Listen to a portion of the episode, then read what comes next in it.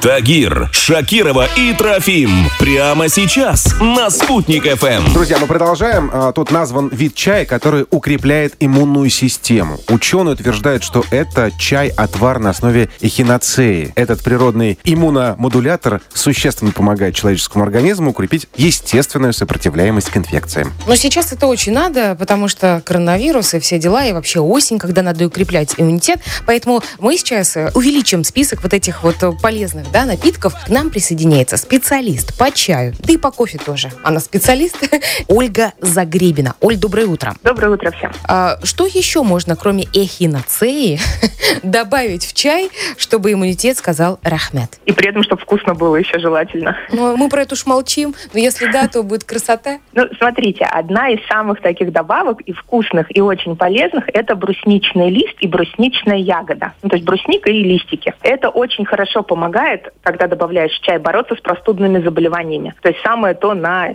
текущий сезон. И вкусно при этом. А вторая интересная добавка – это такая травка, называется саган дайля. Она пока не очень распространена, но, в принципе, уже многие про нее знают. Это на Алтае растет и является аналогом женьшеня тибетского. Оль, а можно еще раз название? Оно какое-то сложное. Ну, это, видимо, диалект какой-то местный. Саган дайля. Сагандейля. Даже как-то... Какой башкирский вариант. Да, саган дайля. Ну, что-то такое родное, да.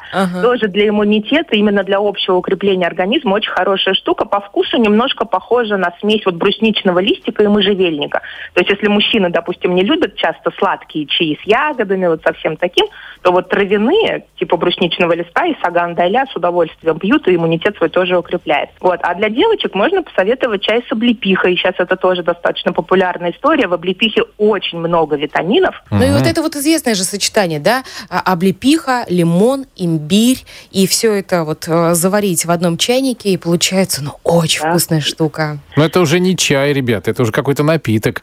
А, Оль, Коктейль. да, Оль, скажите, пожалуйста, а вот молоко можно добавлять в такой чай или нет? Само по себе как бы молоко не запрещено. Единственное, что иногда с брусникой может свернуться, и с облепихой иногда молоко тоже может свернуться, если много положить или если в ягодах достаточно много кислоты накопилось. И чтобы потом где-нибудь в другом месте не свернулось, как говорится, да? Поэтому, пожалуйста, пробуйте.